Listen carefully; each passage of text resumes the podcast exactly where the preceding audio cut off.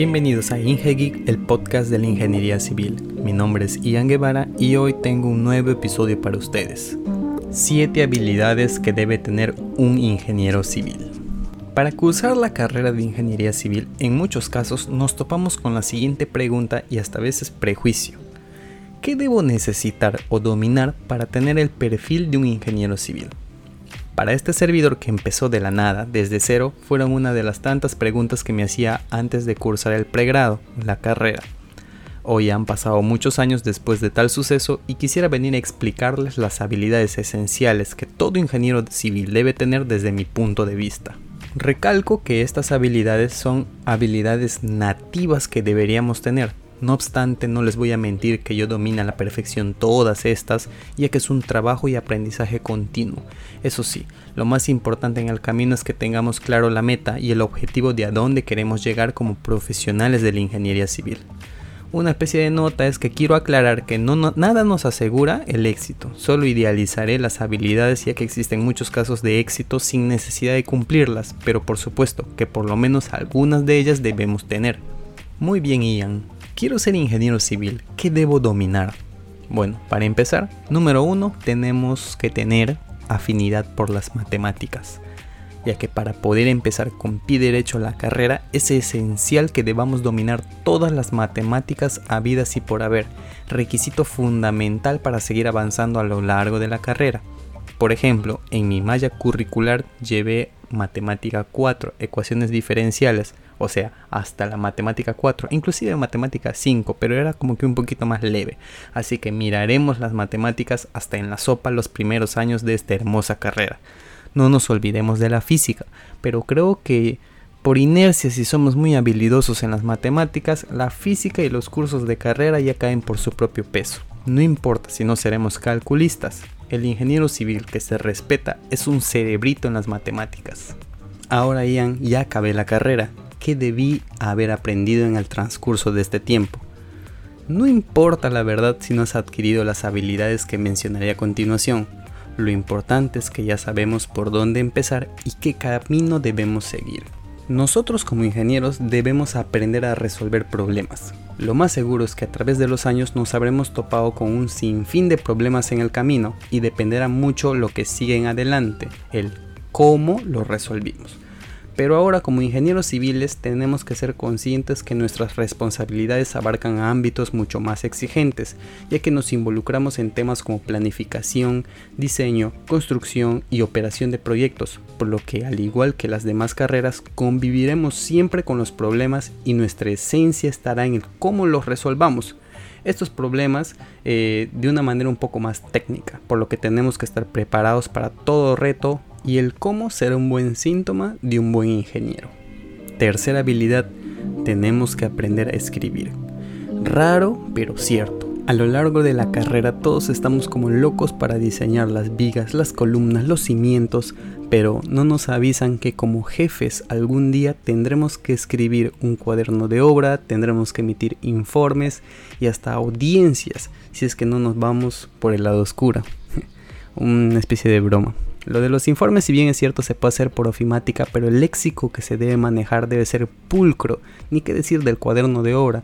Las ideas planteadas allí deben ser claras, al igual que las letras. Aunque ahora con la inserción del cuaderno digital, por ejemplo, en el caso mío en Perú, eh, lo de la letra y la buena ortografía quizá pasa ya a un segundo plano, caligrafía quise decir, pero el objetivo es que nuestras ideas deben ser claras, precisas y concisas. Ahora, ya soy un ingeniero civil correctamente titulado y colegiado, antes había acabado la carrera. ¿Qué debo saber ahora en adelante? Habilidad número 4. Saber elegir las mejores decisiones. Parece muy difícil, pero como responsables en campo u oficina debemos de tener múltiples alternativas a la hora de escoger qué solución tomar al momento de ejecutar alguna partida que el expediente en ese caso nos jugó una mala pasada es entonces donde debe salir a relucir esta poderosa habilidad que no solo aplica en el ámbito ingenieril, sino también en la vida, ya que tendremos que resolver muchos conflictos escogiendo mesuradamente la mejor opción. Un dato es que los planificadores urbanos y regionales recurren a los ingenieros civiles para obtener asesoramiento sobre temas como costos financieros y preocupaciones de seguridad, tenemos mercado por donde lo vean. Solo hace falta mejorar esta habilidad. Habilidad número 5. Ser líder. Pero ser un buen líder. No solo alguien que manda, Muchas imágenes se pueden ver en redes sociales acerca de este concepto sobre qué es lo que hace alguien que es un buen líder y justamente eso es lo que debemos demostrar en campo u oficina sea cual sea nuestro papel. Si hablamos técnicamente, los ingenieros civiles son los responsables de los proyectos de los gobiernos regionales, municipalidades locales y distritales. Por ello debemos ser líderes en planificación y quién sabe si a la larga lleguemos a ser gerentes en construcción, y esta es una de las habilidades que a mi parecer es de las más importantes y que se cultiva continuamente en obra, en la casa, con la familia. Así que tengamos en cuenta bien siempre eso, ser grandes líderes. Habilidad número 6. Ser organizado. El talón de Aquiles de muchos, incluso el mío literalmente. Pero si bien es cierto que la clave del éxito es tener metas claras, pero esto conlleva ser muy organizados en nuestras vidas. Ganarle tiempo al tiempo mejorará nuestra productividad de una manera que solo nos daremos cuenta cuando lo hayamos logrado. Como ingenieros civiles tendremos deberes como el de monitorear proyectos y evaluar los frentes de trabajo para su correcta ejecución. Tener todo organizado en obra hará que la infraestructura se concrete en el tiempo establecido y se pueda garantizar el cumplimiento del contrato a carta cabal. Muchas veces los ingenieros civiles estaremos a cargo de diversos proyectos. Ojo, no como residente o supervisor, eso es delito. Y por lo tanto debemos ser capaces de equilibrar el tiempo necesario para repartirnos y asignar los recursos necesarios de manera efectiva. Habilidad número 7. Saber comunicarse en público. Si no sabemos hablar frente al público, estamos perdidos como ingenieros civiles. Pónganse en la mente que nuestro trabajo no solo es de diseñar, sino el de comandar un proyecto. Tenemos que hacer frente muchas veces ante autoridades competentes que son las que contratan nuestros servicios.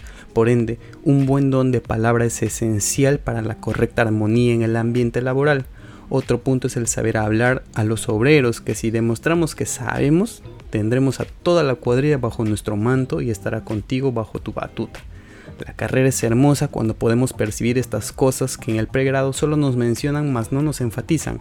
Hablar con claridad y conversar con diversos tipos de entornos nos enriquecerá y eliminará los complejos que tengamos. Y esto fue el episodio de hoy. Mi nombre es Ian Guevara, esto es IngeGeek, el podcast de la ingeniería civil.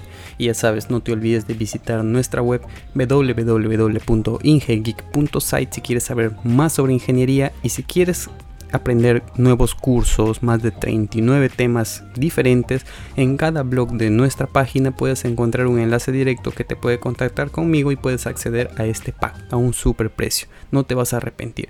Ya sabes, no te olvides de visitar nuestras redes sociales. Somos IngeGeek y nos vemos en el siguiente episodio. No te olvides de seguir a IngeGeek en todas sus redes sociales.